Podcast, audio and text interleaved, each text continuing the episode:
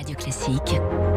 3 minutes pour la planète. Il est 7h-5. Bonjour Baptiste Gabory. Bonjour Dimitri, bonjour à tous. Alors ça, c'est une nouvelle. L'Amazonie brésilienne émet aujourd'hui plus de carbone qu'elle n'en observe. On parle bien de la forêt amazonienne. Hein. Conclusion d'une étude scientifique qui vient d'être publiée.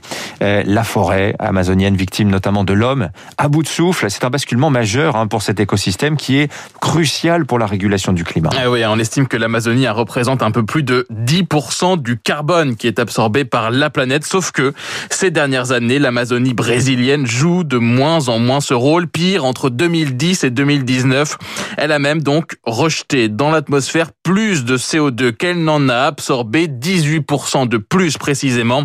Jean-Pierre Vigneron est directeur de recherche à l'INRAE, l'Institut de recherche pour l'agriculture, l'alimentation et l'environnement, co-auteur de l'étude l'Amazonie a basculé, c'est plus un, puits qui absorbe euh, le carbone qu'on aimait. Euh, contraire, euh, maintenant l'Amazone elle-même y participe en fait. On s'y attendait, on savait qu'elle allait basculer tout ou tard, mais c'est symbolique, ça y est, on y est.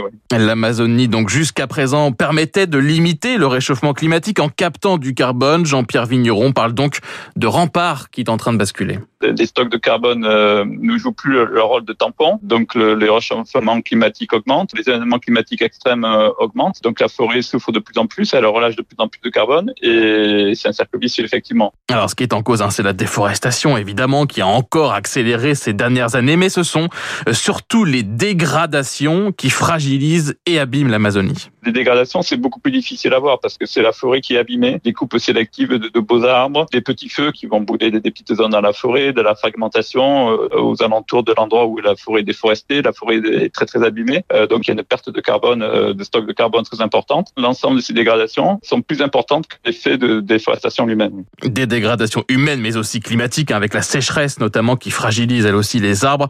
Pour l'instant, les autres pays qui se partagent le massif amazonien permettent de compenser les pertes de la partie brésilienne. Au total, l'Amazonie est encore à l'équilibre. Mais jusqu'à quand cette situation est-elle réversible? Théoriquement, oui, sauf si l'Amazonie n'est plus en capacité de se régénérer.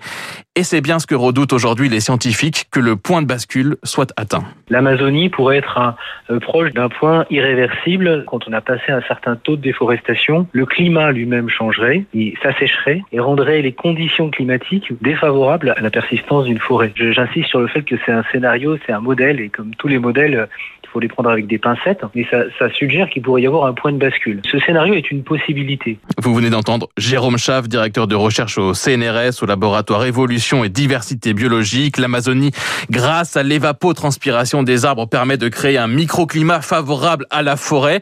Mais sans ce microclimat, la forêt se transformerait peu à peu en savane aride, un tipping point, un point de bascule. Scénario catastrophe, mais scénario aujourd'hui sur la table.